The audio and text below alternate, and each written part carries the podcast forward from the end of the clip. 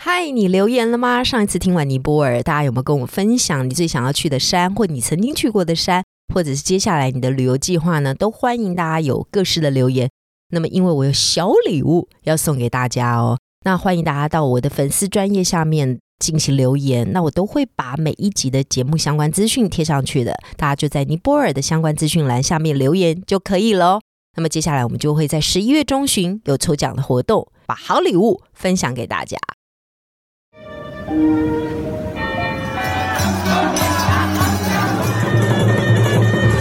掌握世界大小事，开启未知新旅程。也许你的眼睛长得很小，但是你的视野可以很大。金钟主持李天怡携手专业旅游玩家，每周引路带您遨游。天意情报站即刻启程，下一站。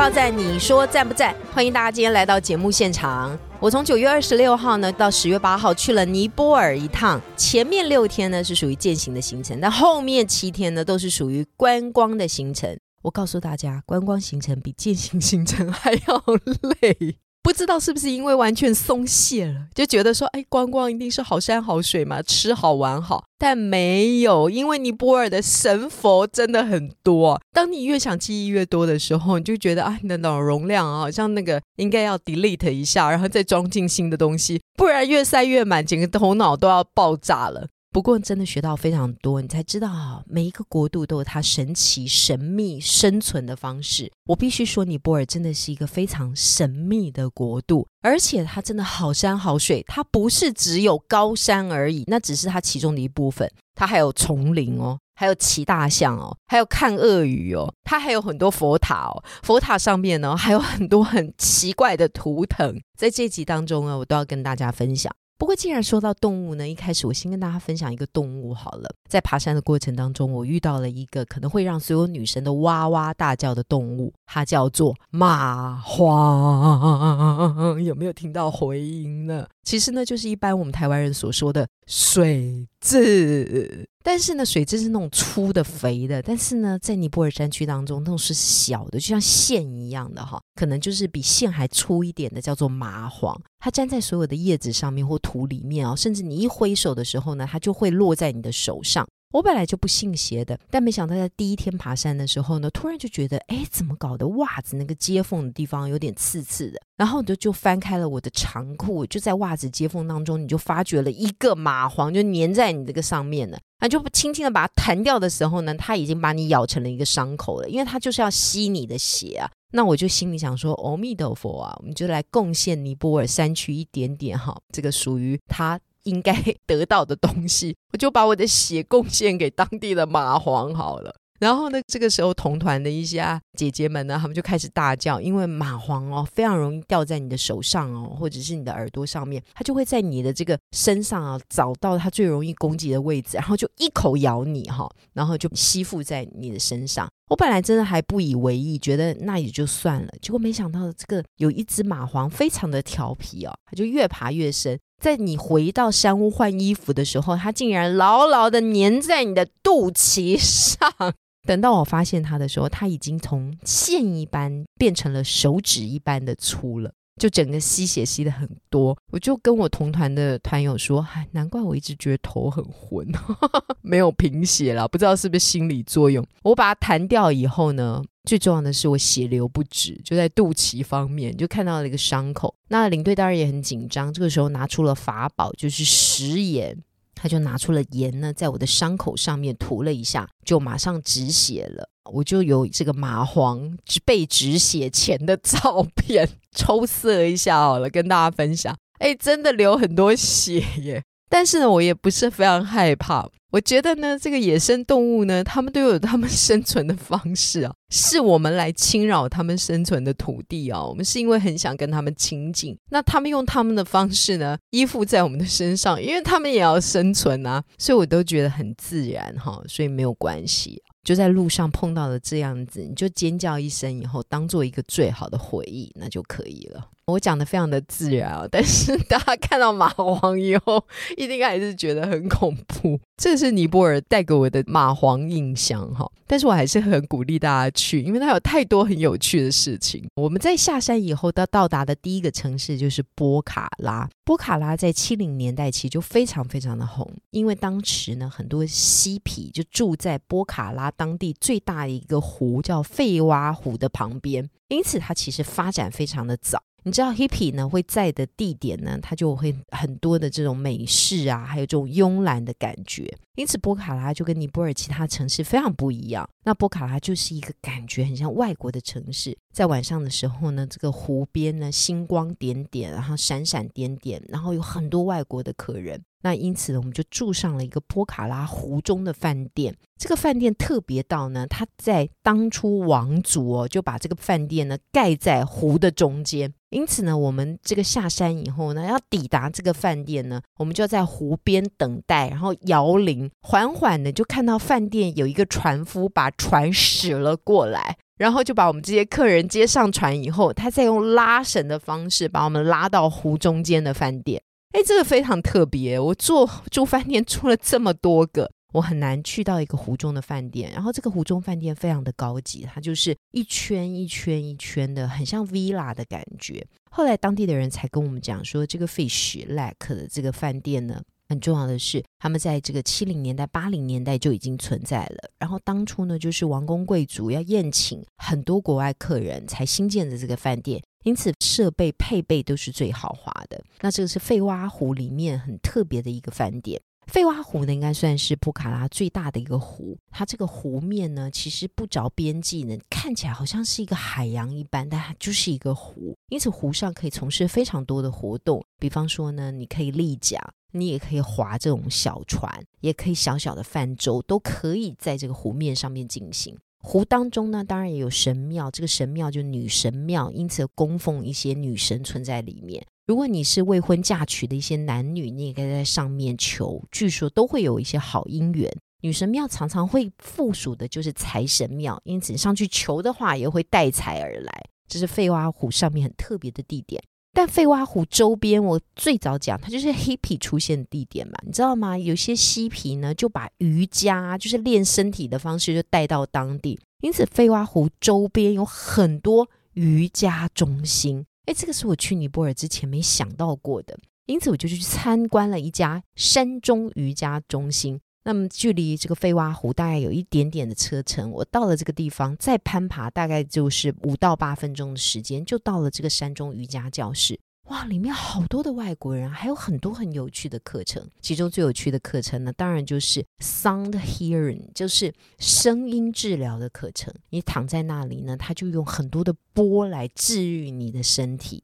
那这个波一敲以后呢，你的头痛好像就飘走了，你的肚脐好像腹胀也都不见了，你的腿酸好像也不见了，你的膝盖好像变好了，因为它有不同的波啊，就不同的放置位置，就会让你有受到音疗的感觉。这个就是现在 sound hearing 很重要的部分。那他们在这个尼泊尔附近有很多的瑜伽中心，这个瑜伽中心呢也有很多的 IG，所以你上网找都可以找得到的。那我有拜访他的瑜伽大师，诶，这个瑜伽大师还有二十万粉丝的追随啊！他就在这个他的 IG 上面展现了他很多的动作给我看。他是可以在山中倒立很久的，或者是挂在树上很久的，就是瘦瘦的，真的是那种印度般的瑜伽大师。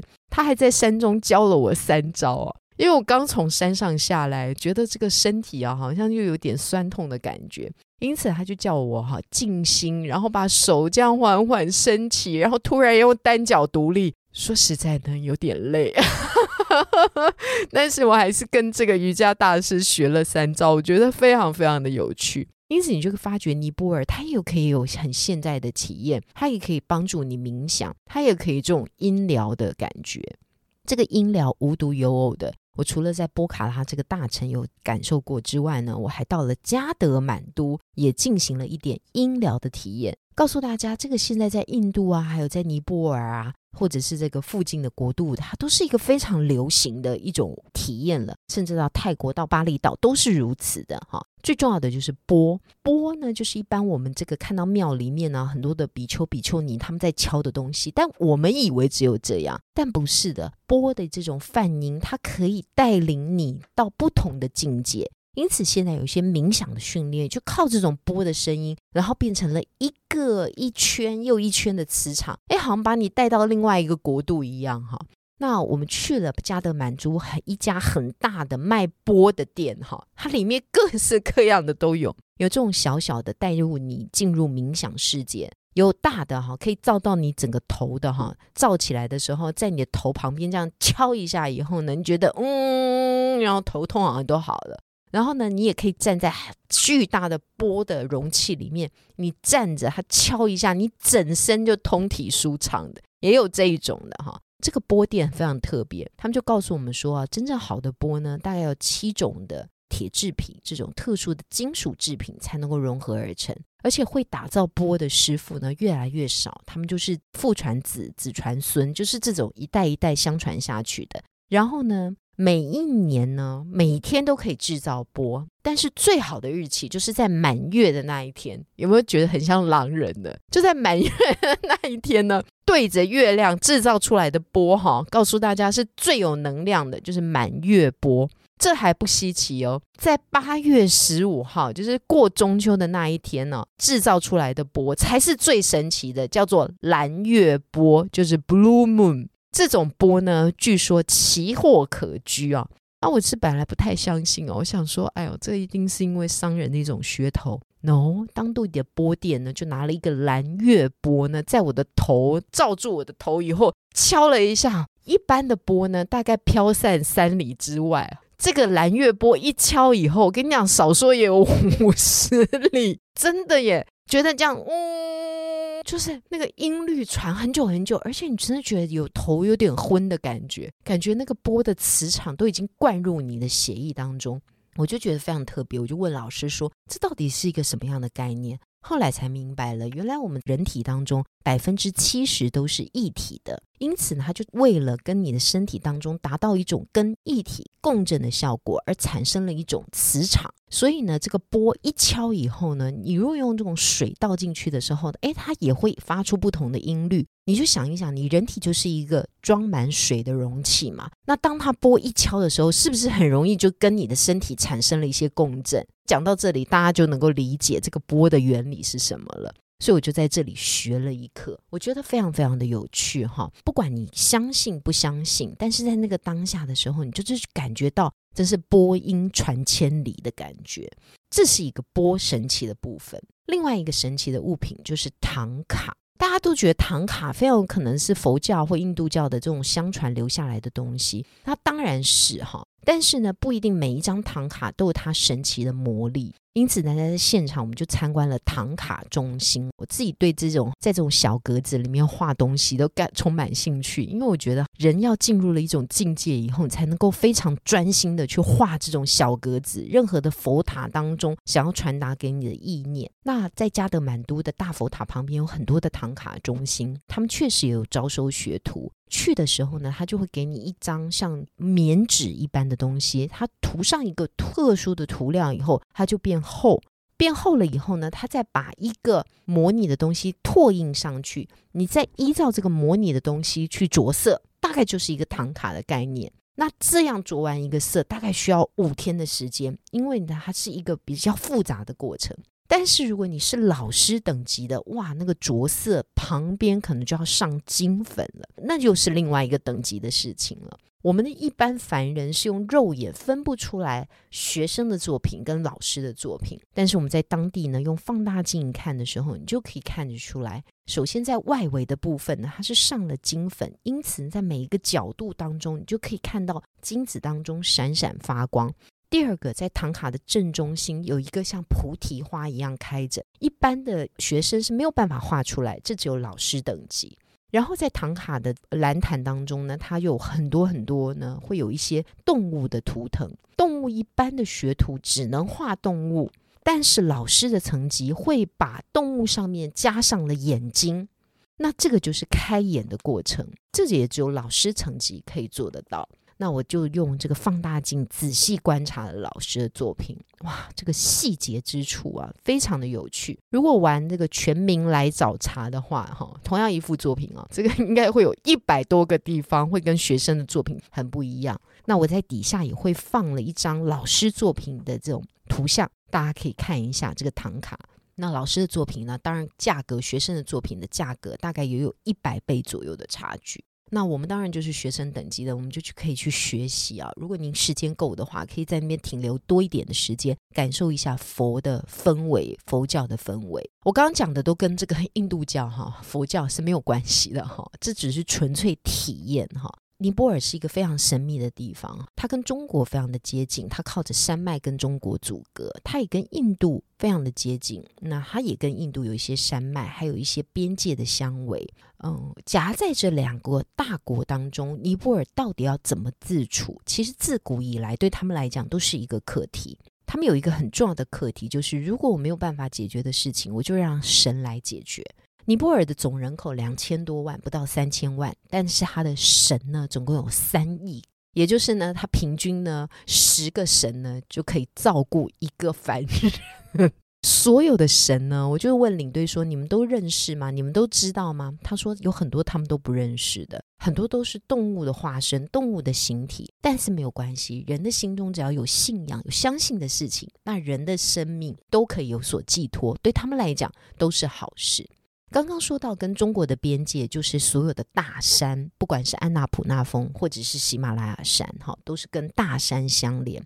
那跟印度的边界是什么呢？就是很多的丛林。所以印度呢那一方有非常多的国家森林公园，就卡在那里。所以你一定不知道吧？尼泊尔原来还有国家森林公园，告诉大家，它超多的，而且很多都列入世界文化遗产。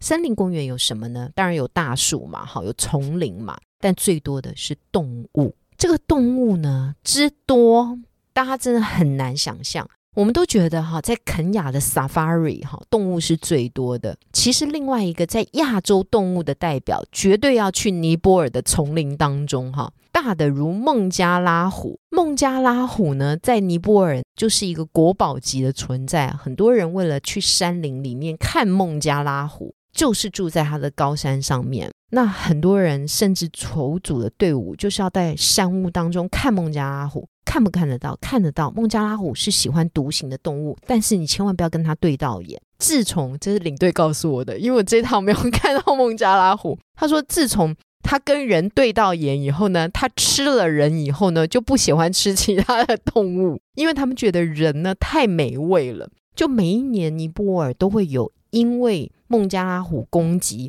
而人丧命的事情发生，这是真的。它在所有国家动物园当中都会有孟加拉虎的存在。那所有的动物嗅觉都是非常敏锐的，他们都会知道再过去就会有危险。在森林当中，大象也非常多哈，印度象非常多的。因此呢，印度象当它不愿意再往前走的时候，就是里面有更凶猛的野兽。那在尼泊尔跟印度交接的地方，就有非常非常多的大象。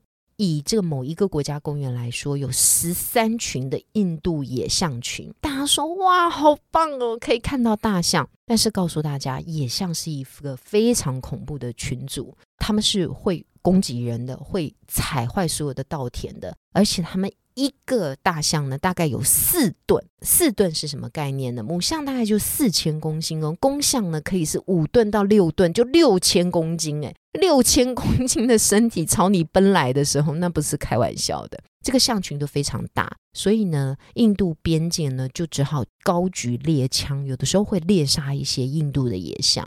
而我们在这一次呢，有去参观尼泊尔的大象收容中心，就发觉他豢养了非常多的母象，但是这些母象常常就会被野象所勾引走，哈，要出去生小孩，这也是时有所闻的。那我们在这个大象富裕中心当中，他们最重要的是要富裕一些能够被豢养的印度的小象，那就比较能够听人话的这样的小象。呃，母象很重要，但是常常会有一些印度的公象要来骚扰这些母象。那我们本来不以为意啊，结果走着走着啊，竟然就看到一只受伤的印度公象，而且它是野象，就站在一只母象的旁边，真的把我们大家都吓了一大跳。你就看到这只印度野象的头左右来回不停的摇摆哦，就是非常的躁动，非常的不安，然后体型身形都非常大，然后那只母象就乖乖的站在它的旁边，动也不敢动。那这只印度野象呢，怎么不攻击我们？我们仔细看它的左脚呢是直挺挺的，所有的象呢膝盖是可以弯的，就是它往前踏一步的时候，它必须弯脚。但是这只印度野象呢是没有办法弯脚的，也就是他被猎人攻击了，他是受伤的，他跑到了这个印度象的富裕中心来求助。那印度象富裕中心的尼泊尔人根本不敢收他，只敢把他养在那里。所以呢，他就是慢慢慢慢摇摆他的身体，然后希望让他的脚呢能够慢慢慢慢的变好。接下来的动作非常有可能就把这一只在他旁边的母象拐走了，这只母象就变成了野象，大概就是一个这样的脉络。所以成群成群的结队都会在这个印度跟尼泊尔交界的大象群当中，你可以看到。每一年呢，印度也会出好多好多的新闻嘛，就是印度象攻击人，那多少的印度象又被击毙这样的新闻。这个大象富裕中心呢，最主要呢就是要照顾这些呃母象，甚至希望他们能够诞生小象，让一些可以被豢养的象就越来越多。因此，在大象富裕当中，最重要的就是要给他们粮草。他们一天呢可以吃下他们体重大概是一百分之一的食物。如果他的体积呢是四千公斤的话，他一天要吃四十公斤的食物，你就知道对这个大象富裕中心来讲是一个多么大的负担。而且为了要让这些小象能够吃东西呢，他们还要包大象肉粽或小象肉粽，不是真的肉粽，就把它包成那样的形状，里面呢还要放一些砂糖啊。放一些稻米啊，然后包在这个象草当中哦，变成了一种像粽子般的东西，然后丢到小象那个前面，就希望他们能够多进补一些东西。所以大象富裕中心他们一直在筹措经费，希望能够豢养更多的小象。呃，这个是在国家森林公园所看到的状况。那因为要让这个国家森林公园能够继续的发展下去，因此他们也会塑造出一些人适合的活动。比方说呢，我们会去国家森林公园当中进行一日的健走，就是穿梭在丛林当中的健走。哎，那个就跟上一集的高山健走又不一样了哈。我们就等于要溯溪啊，渡过河流啊，然后呢要进行往前行走，甚至还要。进行小舟、小艇上面的划船，哈，渡过他们的一条河。这个河上面还会有鳄鱼。有没有讲到这里，大家就觉得说：天啊，这个行程未免也太丰富了。这个在奇望国家森林公园都会看到了一些丰富的体验。但是这一次我们去到的时候，天气非常不好，所以我们是穿着 g o t e s 的雨衣，哦，撑着伞来进行这样所有的任务。但我还是觉得这是一个非常非常特别的体验。所以我们去了。播音中心去了唐卡画的地点，我们还去了期望森林公园，来了一个丛林的探险，还在期望森林公园的河上面来进行了泛舟。好，接下来我们就看一看到底尼泊尔可以买什么。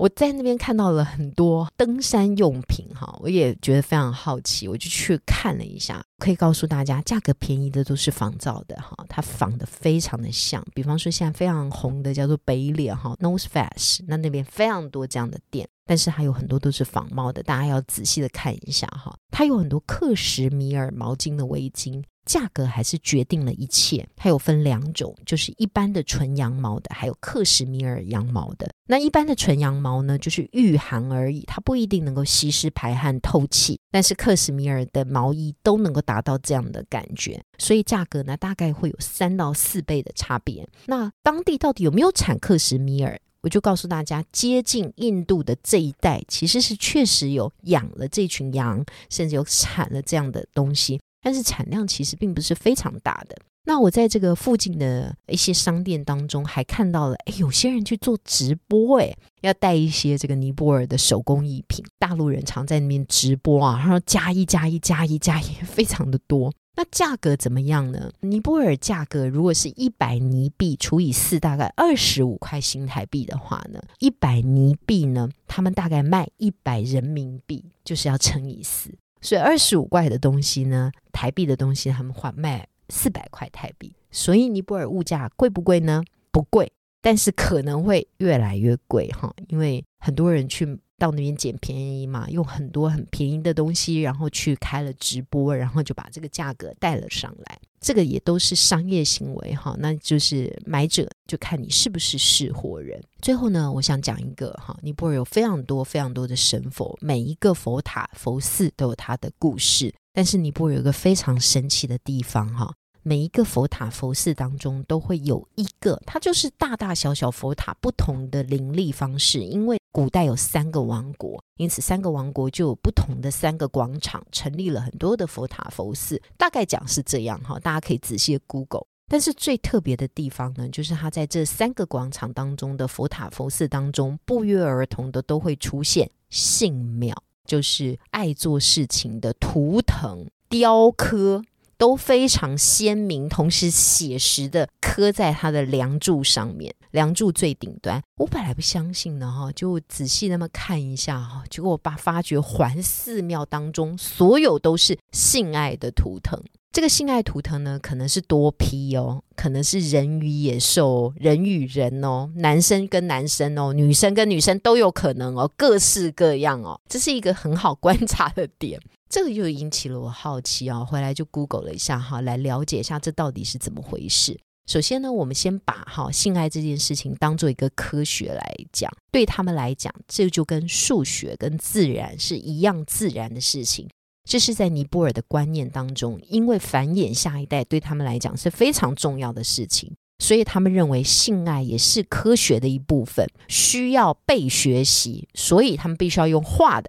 把它画出来，让大家知道这该怎么样执行跟完成。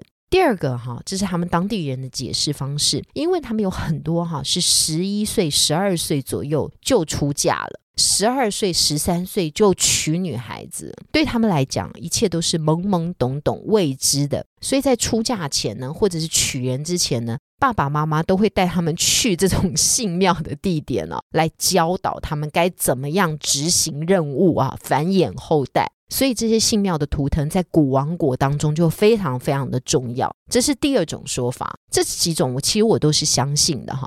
第三种就跟他们远古的说法有关了。他们说呢，他们最崇敬的一个神呢是雷电神，但是呢，他们对这个雷电神真是又爱又恨。雷电神呢，在所有的神器当中呢，是处女神，也就是他过去呢是没有交过女朋友，他没有任何的传说的。所以，当他这个一开始不高兴，想要打到神庙当中的时候，他的雷电要闪下来的时候，看到这些性爱图腾的时候，他就害羞，因此这些雷电就没有办法往下击中神庙，因此很多的神庙都幸免于难，就没有发生火灾。那在以前天干物燥的时候呢，怎么样防止雷电被击？也可能是各个神庙所想出来的方式。这一点呢，我也是相信。所以呢，这有很多很多远古的传说，很多很多当地流传的方式。你真的要去体会，真的要去听他们的人讲，才知道说这到底是怎么怎么回事。当然还有很多很多其他的